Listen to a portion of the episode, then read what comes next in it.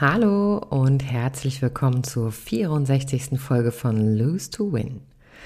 Der Podcast, in dem du hören wirst, wozu verlieren Gutes und warum du dabei immer gewinnst.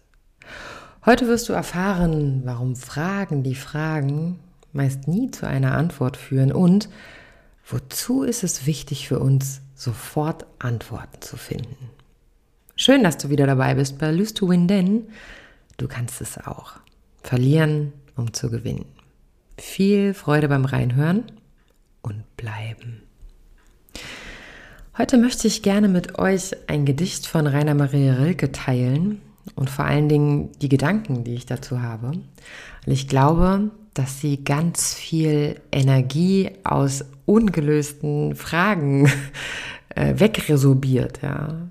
Und ähm, ja, es hängt seit Ewigkeiten, seitdem ich denken kann, immer an den Pinnenwänden in den Wohnungen oder Häusern, in denen ich gewohnt habe, weil dieses, dieses Rilke-Gedicht mir ganz oft die Zeit verschafft, nicht antworten zu müssen.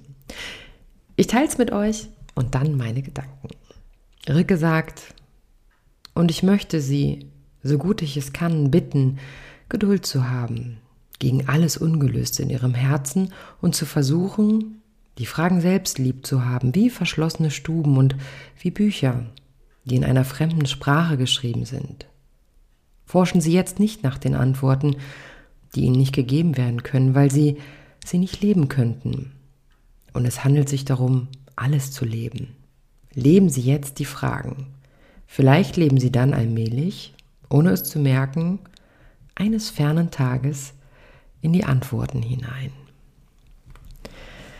Das hat Rilke gesagt und ich finde, er hat unheimlich recht mit dem, was er sagt, denn wie oft begleiten uns im Alltag so unendlich viele Fragen, von denen wir denken, wir brauchen sofort und sofort eine Antwort darauf.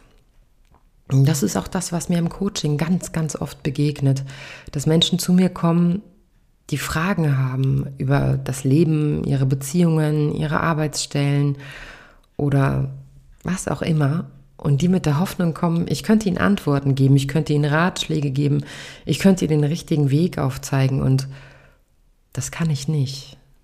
Und das sage ich ihnen auch relativ schnell, dass ich das nicht kann. Denn die Antworten tragen wir alle in uns, nur oftmals können wir sie halt in dem Moment nicht finden. Und wir suchen und suchen und suchen und fangen natürlich mit diesen, diesen Lebensfragen, die wir oft haben, äh, gehen wir natürlich erstmal zu vertrauten Personen. Ja, wir fragen unser Umfeld, wir fragen vertraute Menschen, die Familie, vielleicht auch hier und da mal einen Arbeitskollegen. Sag mal, wie siehst du das denn eigentlich? Ich habe hier die und die Herausforderung. Was würdest du an meiner Stelle tun? Und das ist auch gut und richtig, dass wir das tun. Obgleich ich mich auch frage, ist es denn wirklich immer gut und richtig, mit einer Fragestellung, mit einer Thematik zu anderen Menschen zu gehen? Natürlich ist es schön, Meinungen und Perspektiven von anderen Menschen zu meiner Herausforderung zu bekommen. Doch lenken Sie mich am Ende nicht von meinem eigentlichen Gefühl zu dieser Frage ab?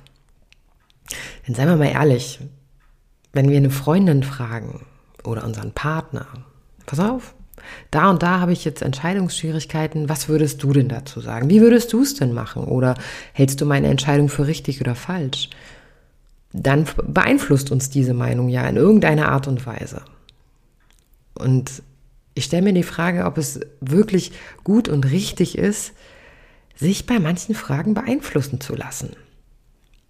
Denn natürlich äh, haben wir ein besseres Gefühl, wenn, wenn zehn Leute von zehn sagen, uh ja, also das sehe ich genauso wie du, dann fühlen wir uns bestätigt in unserem Gefühl, fühlen uns bestätigt in unserer Perspektive, die Dinge zu sehen und denken dann vermeintlich, ja, ja, das ist genau richtig.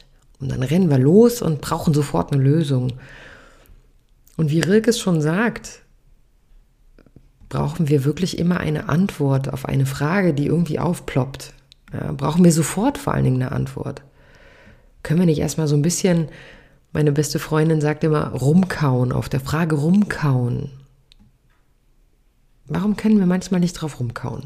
Warum muss es sofort eine Antwort geben? Ja, weil wir dieses Gefühl loswerden wollen von dieser Ratlosigkeit und Ratlosigkeit hat ja auch immer diese Hilflosigkeitskomponente und dieser, dieser Druck, der sich aufbaut. Ich muss das jetzt entscheiden. Ich muss jetzt entscheiden, möchte ich weiter äh, mit diesem Menschen zusammen sein? Möchte ich weiter diese Arbeitsstelle bedienen? Ähm, es braucht eine Entscheidung. Und die brauche ich ganz dringend, um mich besser zu fühlen. Und die Frage ist halt, ist es denn am Ende dann meine Entscheidung? Ist es dann am Ende meine Antwort auf die Frage? Oder ist es das Konglomerat von den Menschen, die ich gefragt habe, von deren Meinungen? Und ich finde, es ist ein ganz, ganz schwieriger Weg, denn oftmals, und das sage ich auch immer meinen Klienten, wir tragen alle Antworten schon in uns. Jetzt kann man natürlich sagen, na ja, aber wenn ich sie nicht finde, ich finde die Antwort nicht, deswegen brauche ich eine Meinung von außen. Natürlich ist es immer gut, eine andere und auch eine neue Perspektive zu bekommen, um sich selber zu hinterfragen, sich selbst zu reflektieren. Ich möchte aber behaupten, dass die wenigsten tatsächlich anfangen zu reflektieren, sondern den einfachen Weg wählen. Wenn zehn Leute das sagen, wird es gut sein. Dann bin ich richtig mit meiner Entscheidung, mit meiner Meinung. Aber was ist denn mit dir und was ist mit deinem Gefühl? Stehst du denn wirklich hinter, hinter der Antwort, die dir andere Menschen geben? Ist es denn wirklich deine Antwort und die Lösung für deine Herausforderung? Ich sehe das ein bisschen wie, stell dir vor, du gehst im Wald auf einem Weg und plötzlich kommst du an eine Weggabelung, es geht links, rechts, geradeaus, du könntest auch umdrehen. Und du weißt einfach nicht so genau, wo du lang gehen sollst. Dein Gefühl sagt dir, na, der linke Weg, da ist scheinbar noch niemand lang gegangen, da ist irgendwie noch ganz viel Wirrwarr und Gestrüpp und der rechte Weg, da sind schon viele Leute langgegangen. Da gibt es so einen kleinen Trampelpfad und der sieht irgendwie auch sehr sicher aus. Und du stehst jetzt in der Mitte und weißt halt nicht, links oder rechts. Ach nee, vielleicht drehe ich doch lieber um, weil den Weg, den ich gekommen bin, den kenne ich ja schon. Ja, da kann mir ja nichts mehr passieren. Und statt stehen zu, stehen zu bleiben, fragst du in dem Moment, du nimmst vielleicht dein Handy und äh, rufst drei Leute an. So, ich stehe ja gerade auf einer Gabelung links, rechts, wo soll ich lang gehen? Ähm, und du kriegst verschiedene Meinungen. Geh den Weg, der ähm, nicht befestigt ist, weil da siehst du vielleicht die schönsten Dinge. Nein, nein, nimm den Weg, der schon gegangen wurde, da bist du auf der sicheren Seite. Dreh wieder um, du weißt nicht, wohin, sich der, wohin dich der Weg führt. Ja, und das macht einen natürlich hilflos, weil du musst eine Entscheidung fällen in dem Moment. Wo gehst du lang? Und ich für meinen Teil habe gelernt, Manchmal ist es gut und richtig, einfach stehen zu bleiben und überhaupt nicht zu gehen. Weder links noch rechts, weder vorwärts noch rückwärts, sondern steh, bleib stehen. Schau vielleicht in den Himmel, atme die Waldluft ein und nimm wahr, was um dich herum ist. Vielleicht siehst du siehst du eine Eule, vielleicht siehst du einen Fuchs, vielleicht siehst du, dass der Weg, der noch nicht beschritten wurde, ja vielleicht doch irgendwo hinführt. Aber entscheide einfach nicht. Bleib für einen kurzen Moment stehen und lass erstmal wirken. Und das ist auch das, was dieses Rilke, Rilke-Zitat sagt. Du musst nicht immer sofort entscheiden, sondern leb mal die Fragen. Schau mal hin, wozu sind die Fragen da? Und vor allen Dingen ganz wichtig, was sagt dein erstes Gefühl? Ganz oft haben wir ja so ein Bauchgefühl, das wird jeder von euch kennen. Es geht um irgendwas und man hat so ein Bauchgefühl. Man ist sich aber nicht so richtig sicher. Und dann fängt man an, die Menschen zu fragen. So, und dann gibt es ja auch oft diese Aussage, oh, ich habe es von Anfang an gewusst.